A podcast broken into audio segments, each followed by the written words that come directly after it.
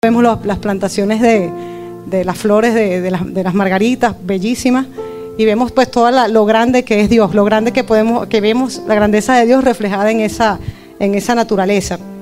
Pero a la vez me acordaba de, de una planta, eh, bueno, para los que me conocen, de un tiempo para acá tengo como una pequeña afición por las plantas.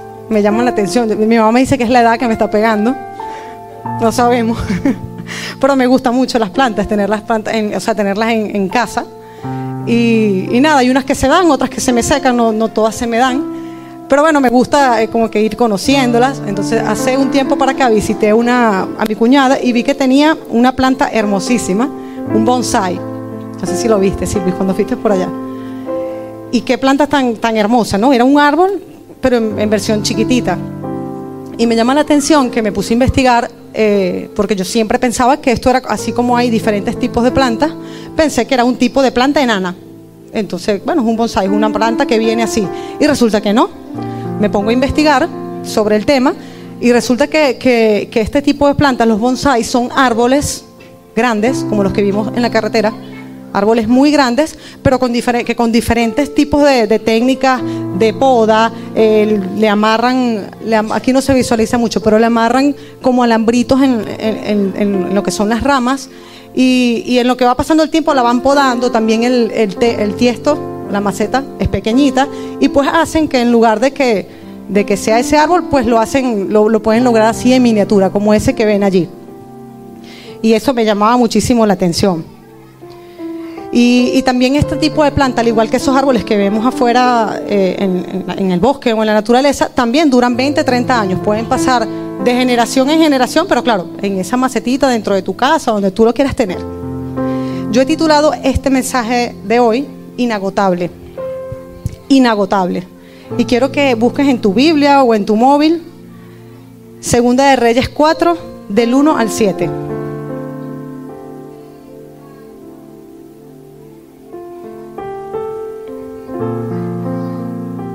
Segunda de Reyes 4, del 1 al 7. Esta historia eh, es muy conocida por muchos, que nos habla de, de- esta- de una viuda que estaba pasando por una, una necesidad y va a acudir ayuda, hacia, hacia- acude a un hijo de Dios por ayuda y pues recibe ¿no? esta ayuda. Vamos a, a estar leyéndola. Perfecto, ya está allí. Segunda de Reyes 4.1 dice, había una mujer de las mujeres de los hijos de los profetas. Quiere decir que era una mujer, era la esposa de un hijo de Dios, la cual clamó a Eliseo diciendo, mi marido, tu siervo, ha muerto, y tú sabes que tu siervo temía a Jehová. Y ha venido el acreedor para tomarse dos hijos míos por siervo. Vemos esta situación terrible, ¿no? Que la- la- la- la- ella, ella ante su gran necesidad, el marido muere, tenía, el marido dejó una gran cantidad de deudas y pues vienen, vienen lo- los, acreedores a cobrarle. En aquella época, como lo expliqué en, el mensaje pasado, no era, bueno, no, tengo con qué pagarte, dame 15 días más. No, eso no existía, sino que, bueno, todos tenían con qué pagar. Que era, si, si no tenías el dinero, pues pagabas con tus hijos, eh, que los tenías que dar como esclavos, con tu esposa, y si no tenías eh, nada, pues tú eras esclavo y pues así pagabas. Y así estaba ocurriendo con ella. Vin- Vinieron los acreedores a llevarle a los dos hijos para poder pagar las deudas que, que- le había dejado el marido. Y esto, que no es el tema ¿no? de esta noche, pero, pero es interesante y, y- nos deja también mucho que aprender, que, que porque estamos hablando de una persona de Dios y a veces como hijos de Dios también cometemos este tipo de errores, ¿no? De dejar deudas, eh, de, dejar una, deudas a nuestros hijos o quizás vamos más allá de lo físico, porque también podemos dejarle deudas emocionales, espirituales a, a las personas que, por lo menos los que están, los que están más cercanos a nosotros, que van a salir afectados por esto. Y Dios nos entrega a nosotros herramientas para nosotros no, no caer en esta, en esta situación. Luego el versículo 2 dice, y en 2 Reyes 4.2, y Eliseo le dijo, ¿qué te haré yo? Decl- declárame qué tienes en casa. Y ella dijo, tu sierva ninguna cosa tiene en casa, sino una vasija de aceite. Y aquí está el primer punto que, te quiero hablar hoy, que es que tienes en casa. ¿Qué le preguntó Eliseo? A ver si, ¿qué le preguntó Eliseo allí a la viuda? Le preguntó, ¿qué tienes en casa? Y esta pregunta es interesante porque no le preguntó cuánto tienes en casa, porque ella viene y le está diciendo, mira, mi marido tiene una deuda y vemos que él no le dice cuánto tiene, vamos a sacar cuenta, a ver cuánto. No, sino que le pregunta, ¿qué tienes en casa? Y, también otra cosa bien eh, curiosa ¿no? de esto es que, y que normalmente lo solemos hacer todos, es que ella se enfoca en lo que no tiene. O sea, ella primero dijo, yo no tengo nada. Y después se acordó de la vasija que tenía por allá vacía. Y nosotros nos pasa igual. A veces estamos pasando por una necesidad, por una situación y, no, se nos olvida todas las cosas que Dios nos ha dado. Porque tenemos salud, tenemos el aire para respirar, cuántas personas están postrados en una cama. Y a veces como lo tenemos tan, Dios es tan, tan fiel y lo tenemos de una manera eh, que la, damos por sentada, la damos por sentada. Pero yo sé que cada uno de los que estamos aquí tenemos muchas cosas en casa, muchas cosas dentro de nosotros eh, que ofrecerle al Señor. Y en la Biblia, aparte de este, de este ejemplo, conseguimos muchísimas historias más donde vemos, donde vemos que, Dios hace mucho de lo poco, porque la viuda le dice, solamente tengo esta, esta vasijita aquí, así, esta, esta vasija, una sola vasija, una vasija vacía. Y vemos que Dios con eso hace grandes cosas luego. Al igual que en la historia de David y Goliat, también muy conocida. Simplemente, David, ¿qué tengo? Bueno, tengo, aquí tengo mi, mi onda y las piedras. Y pues con eso, es, con eso está bien. O sea, no le, pregunto cuánto tiene o con lo que tienes, más nuestra fe y nuestra mirada puesta en Dios, Él va a hacer cosas grandes. Otro ejemplo espectacular, el milagro de los panes y los peces, que también vemos cuánto, eh, alimentó el Señor con, con tan solo dos panes y cinco peces. La historia de los diez leprosos que vimos aquí hace semanas atrás que, tú me dirás, no, pero ¿y que, entregaron los leprosos? Los leprosos entregaron algo grandísimo cuando llegan hacia, hacia Jesús y era su fe. Y van a haber muchos momentos en nuestras vidas donde, donde quizás físicamente o tangiblemente no tengamos eh, con, qué, con qué resolver una situación, pero está algo, algo grande que nos ha entregado Dios y es la fe. Mi esposo lo ha comentado en otras oportunidades que al principio, cuando sucedió lo de Sara Cristina, que no había un diagnóstico, no había nada. Tú como padre quieres hacer todo por ellos, quieres, pero simplemente no podías hacer nada, no tenías nada. Pero tenía, mejor dicho, vamos a corregir esto, teníamos lo más grande que podemos tener en medio de una situación de estas, que era nuestra fe y nuestra confianza en el Señor. Y asimismo, en, muchísimas circunstancias de nuestra vida eso va a ocurrir, que simplemente, eh, y a veces, a veces dejamos esto de último, ¿no? Y es lo más importante, que en medio de una situación pues lo primero que tenemos que hacer es arrodillarnos al Señor. El Señor te va a mostrar qué tienes en casa y cómo va a ser esa provisión. Yo no sé tú, pero yo, yo, yo no sé tú, pero yo en mi caso personal, yo sé que Dios nos, nos ha entregado esas pocas cosas que Dios nos ha entregado, Dios, es, Dios está en la capacidad de multiplicarlas. Y yo sé que tú que estás aquí sentado también, ese, ese don, porque Dios a todos nos entregó dones, talentos, eh, simplemente tenemos que atrevernos como esta viuda, ¿no? A, buscarla y entregarla y poner eso en manos del Señor. El versículo, seguimos leyendo en Segunda de Reyes 4.3. Él le, él le dijo, ve, esto es lo que le está diciendo, eh, le dice a la viuda, ve, pide para ti vasijas prestadas de todos tus vecinos, vasijas vacías, o sea, lo que los vecinos no estaban usando, todas esas vasijas que estaban por ahí botadas o en una esquinita, Ve y pídelselas a los vecinos. Porque a veces lo que para otra persona no es valioso, no vale nada, el Señor puede hacer grandes cosas y te puede bendecir a ti, puede bendecir a muchas personas con eso. Entonces le dice eso, ¿no?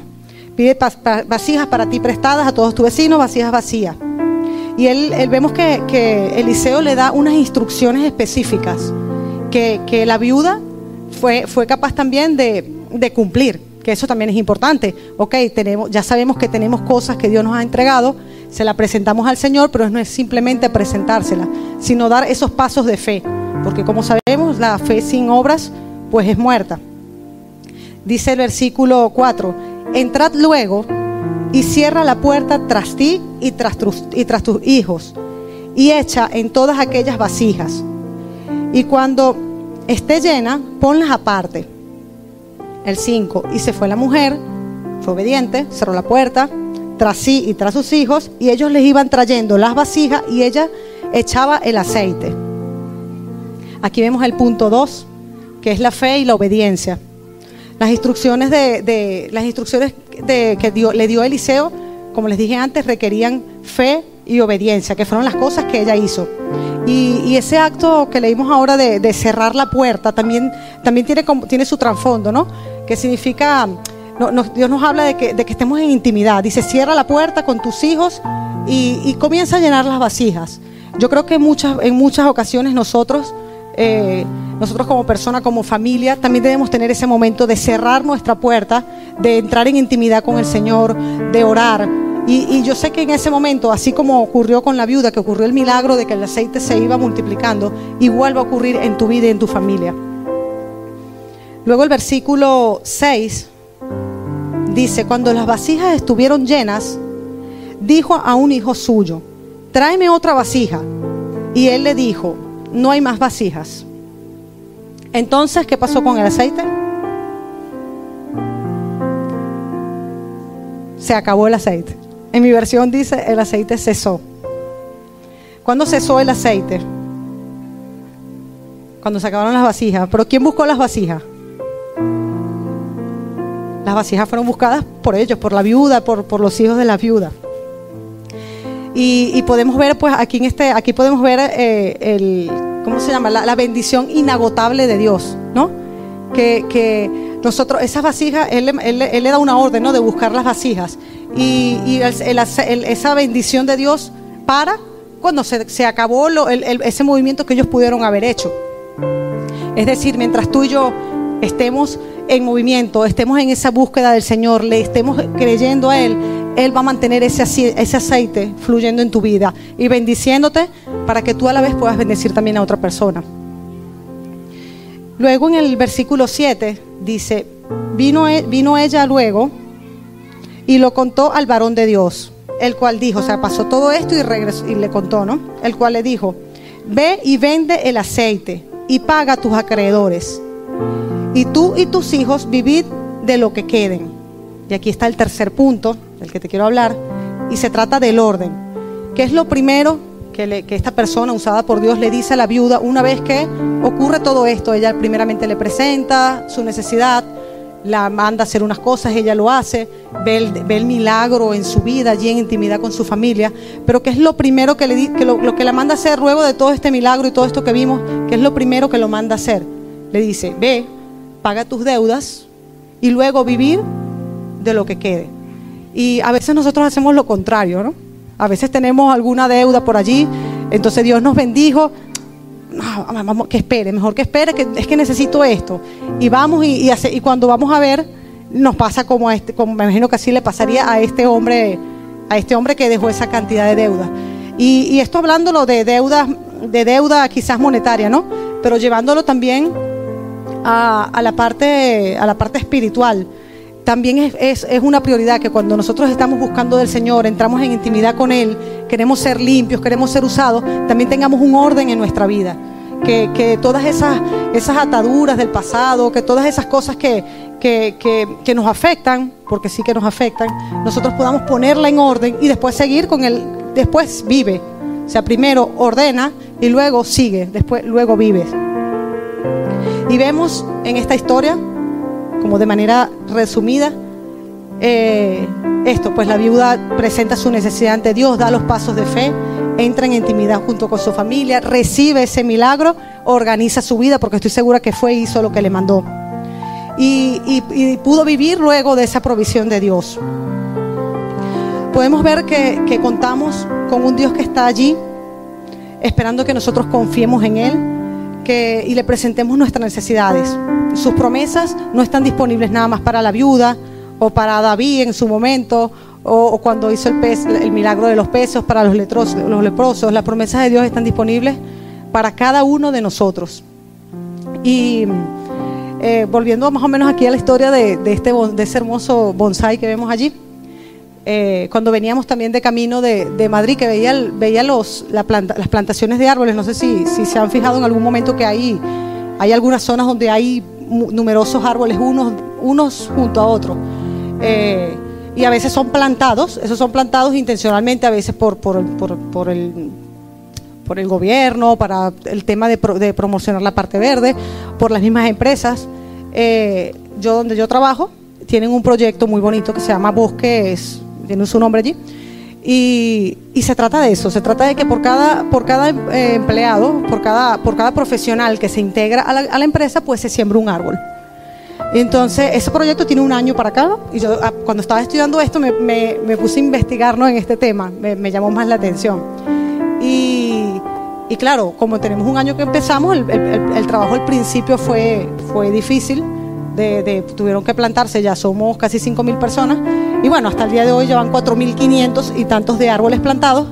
Y cada seis meses, pues si se ingresa, si entraron a la compañía 100 personas, pues siembran 100 árboles. ¿Qué pasa? Eh, nos mandan a nosotros los videos de, las plantaciones de los árboles, obviamente son pequeñitos, están todos muy bonitos en hileras, pequeñitos, porque también, aparte de esto, eh, con una compañía asociada, se encarga esa compañía de darle cuidado a esos árboles hasta desde, desde el momento en que los siembran hasta 30 años después porque ya se supone que un árbol, una vez que pasó los 30 árboles, pues los 30 años, perdón, pues como eso que podemos ver que ya se ya, ya pueden estar allí, crecer solos, ¿no? Y cuando, cuando venía por la carretera que veía esos árboles grandes, yo decía, concha, en, 30 años, de repente ahorita nosotros no vemos ese, eh, no, podemos disfrutar del beneficio pues de, directo de ese, pero estamos disfrutando quizás de, los que en, en, las generaciones pasadas pues lo hicieron en su momento, porque para tener ese tamaño. Y, y lo otro interesante de esto era que pensaba también en ese, no, en ese no, en el anterior. Pensaba también en ese, en ese bonsai, ¿no? En ese bonsai y yo creo que todos en algún momento nos hemos sentido así o hemos estado así, que, la duda, eh, la duda, el miedo, porque el miedo te detiene, eh, las circunstancias de la vida te van podando, ¿sabes? Te van te van cortando, te impiden crecer en nuestros pensamientos, el, pensar que no vamos a poder hacer algo, todo ese tipo de cosas, eh, porque el tiesto representa nuestra mente, ¿no? Que de repente, ¿sabes? Por, por no salir a, no, no, no tener esa confianza plena en el Señor, algunas veces nos damos esos pasos y nos quedamos allí pequeñitos, ¿no? Como, como ese bonsai. Muy bonitos porque son hermosos, pero si, vemos a, la, si, vamos a la función para cual fue creado ese árbol, no fue para eso. No fue para adornar un interior, para que esté 20, 30 años de familia en familia, ahí chiquitito. No, él fue creado para algo mayor. Y, yo sé que tú y yo que estamos en este lugar también fuimos creados para cosas grandes. Y, lo, lo que, y nosotros tenemos lo más importante que es a Dios con todas sus promesas, donde nos enseña cada día que que, Él es nuestro proveedor, que Él es quien va a surtir ese aceite, así como lo hizo con la viuda, y que vamos a poder, vamos a poder eh, lograr hacer eso, lograr eso que, vimos allí. Hace semanas atrás conversaba con, una parcerita de, la iglesia de aquí. Eh, tuvimos, tuvimos el honor de ir a, la iglesia de Buenas Noticias de Luba, a un encuentro de mujeres. Y cuando vimos aquella iglesia, eso es espectacular. La cantidad de, bueno, todos que creo que los que han ido saben, cuando llegas allí a, Buenas Noticias en Lugo, pues esa cantidad de gente y la adoración, eso es algo hermoso, precioso. Eh, la iglesia tiene muchísima influencia hoy en día allí en la ciudad, llevan el banco de alimentos, eh, cuando hacen las fiestas ellos son los encargados de los niños.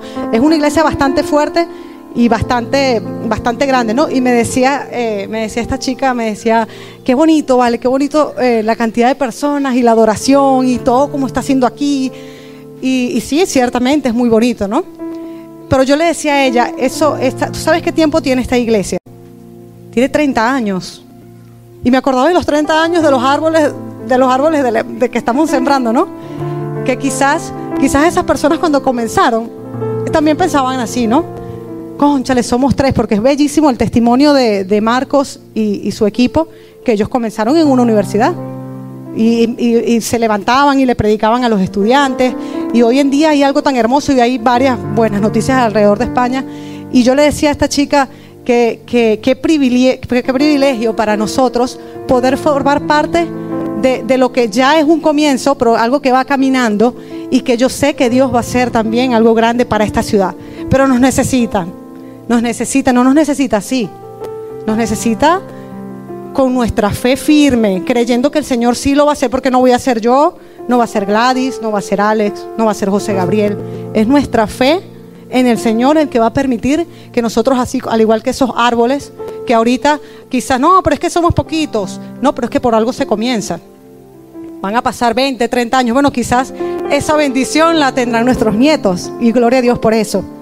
Que, porque no sé usted, pero yo y mi casa serviremos al Señor, como dice su palabra pero que nada nos detenga, que nada, que nada te frene, porque de repente, así mismo como personalmente, también a nivel de iglesia, a, que, Pedro me vio mal, entonces listo, me pongo chiquitico y mira, una poda. Y me quedo yo mejor en la silla porque me van a ver y porque me van a decir esto. No dejes que, no dejes que, que venga nada a desenfocarte de ese propósito grande que tiene Dios para ti y para mí en tu vida y en esta ciudad, porque yo sé que ya está haciendo, ya está haciendo cosas grandes, pero aún mayores serán las que van, las que van a venir. Yo quiero invitar al Ministerio de Adoración que me acompañe un momento.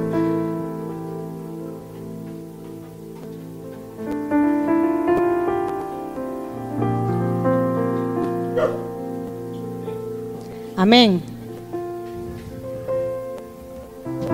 También es algo que tenemos que tener, que no se nos puede olvidar, es que no, bueno, estamos en el bosque, nada nos va a tocar.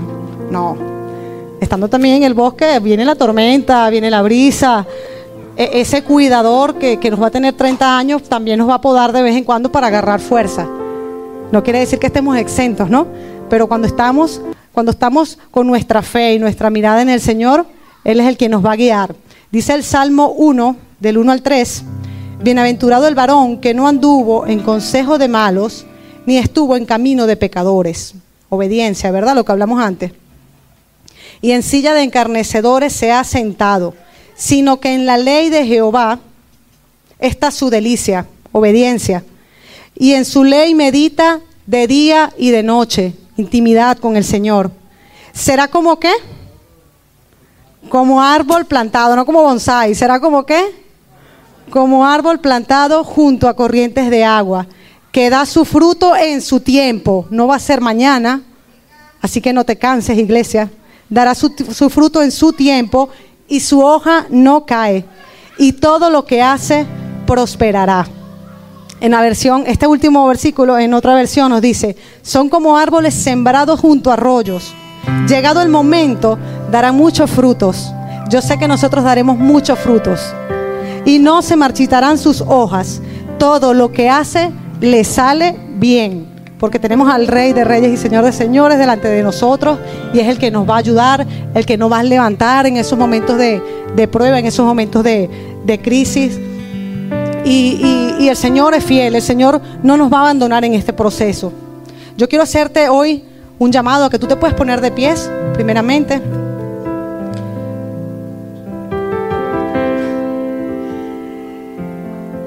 Que si yo te quiero hacer un llamado, si tú, esta palabra ha hablado hoy a tu corazón, eh, que puedas cerrar tus ojos, si te has sentido identificado, si te has sentido que, en un momento dado eh, te has sentido como ese árbol pequeñito, que, las circunstancias eh, que te han podado, que la duda, la duda hacer algo, porque la, duda a, a seguir adelante, esa duda nos detiene, el miedo que, en este momento tú puedas entregarle todo eso al Señor. Ese, ese bonsai que vimos allí, también estuve leyendo, que olvidé comentárselo. Si tú sueltas esa planta, esa pequeña planta, y la colocas en el, la, siembras en un terreno amplio, ¿sabes lo que ocurre con ella? No se queda chiquita. Se, al pasar de los años, obviamente, se crece y se desarrolla. ¿Qué nos quiere decir el Señor hoy? Que si tú te sentías así o te sientes así, pues la gracia de Dios nos alcanza y Él todos los días está allí para, para darnos la mano y para, para enseñarnos una nueva, darnos una nueva oportunidad de poder crecer y, que ese propósito para el cual tú y yo fuimos creados pueda ser cumplido.